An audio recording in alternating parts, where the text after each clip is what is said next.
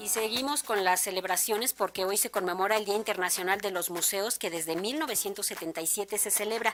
Recintos de la ciudad y del interior de la República Mexicana proponen numerosas actividades a fin de recuperar al público bajo el lema El poder de los museos. Vamos a escuchar este trabajo de mi compañera Alejandra Leal.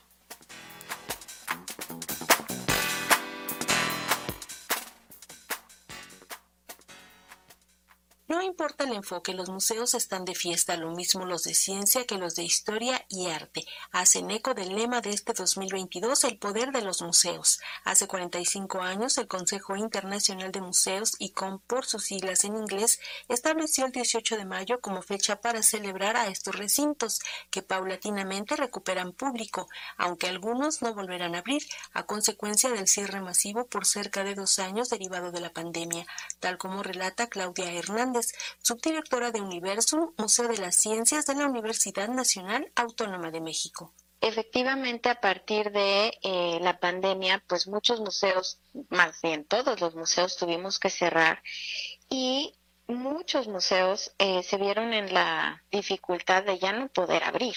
Aproximadamente el 10% de los museos en el mundo ya eh, proyectaban ya no abrir y bueno, todavía están en el proceso de, de ver cómo se reajustan, porque pues eh, no hay dinero que alcance de, de, si es que estos museos tienen financiamiento, pues no hay dinero que alcance para mantener un museo si no hay una taquilla, ¿no? Aunque te digo, tengan financiamiento del gobierno y así.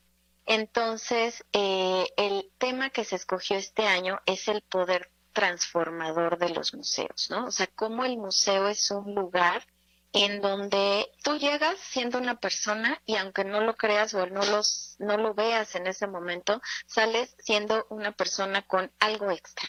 La reflexión abarca actividades desde lo social, lo cultural y lo ambiental a fin de recuperar público, insiste Magdalena Zavala, directora del Museo de Arte e Historia de Guanajuato, asentado en León. El gran reto es poder recuperar los públicos perdidos en el 2019. Nosotros hemos logrado ir incrementando nuestros públicos paulatinamente. Por ejemplo, Felgueres ya tuvimos más de 18 mil visitantes y eso presenciales más nuestros visitantes virtuales. Y eso este, pues nos llena de alegría, pero todavía falta redinamizar, generar de nuevo la presencia educativa del museo. Este museo tenía una gran trayectoria a nivel de primarias y secundarias con presencia educativa. Estamos trabajando muy de cerca con la Secretaría de Educación de Guanajuato para poder reactivarlo durante estos años, este año y el año siguiente escolar. Pero es un tema bien difícil porque recuperar también creo que el poder de los museos al, al llevarlo a la virtualidad también eh, la gente está ya acostumbrada a ver y tener acceso informativo desde su casa.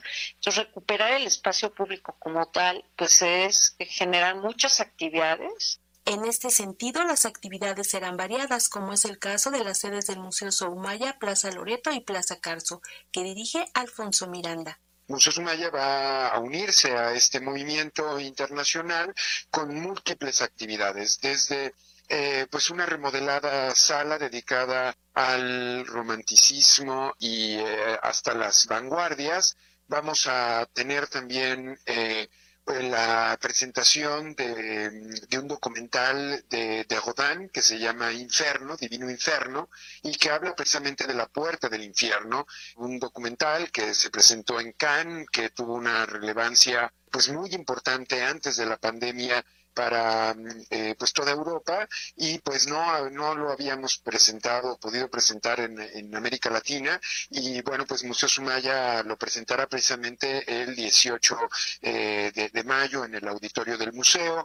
Tendremos una, una conversación en torno a lo que implica la memoria y los archivos dentro de los espacios culturales. La propuesta desde el Museo de Arte Carrillo Gil será junto al Museo Casa Estudio Diego Rivera y Frida Kahlo, en un recorrido por ambos espacios ubicados en San Ángel, platica Ana Belén Paisani, jefa del área educativa del Museo de Arte Carrillo Gil en estos recorridos que vamos a estar haciendo, este es el primero de, varios que tenemos programados. ¿Qué cosas tenemos en común? Si somos dos espacios, bien que estamos como en la misma zona, estamos muy cercanos, estamos caminando a unos cinco minutos un espacio de otro.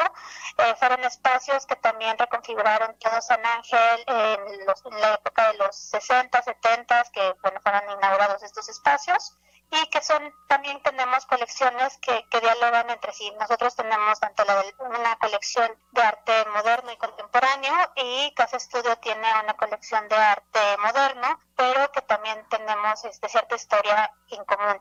El día de mañana eh, va a haber un recorrido que comienza a las cinco y media en Casa Estudio para después seguir en el Museo de Arte Carrillo Gil donde vamos a contar a mayor profundidad cuáles son los rasgos que nos unen y sobre todo eh, cuando estos dos espacios fueron creados e inaugurados, también qué contexto cultural eh, había en la, en la zona de San Ángel. Así que este 18 de mayo las actividades cruzan la ciudad y abarcan hasta distintos estados de la República. Para Radio Educación, Alejandra Leal Miranda.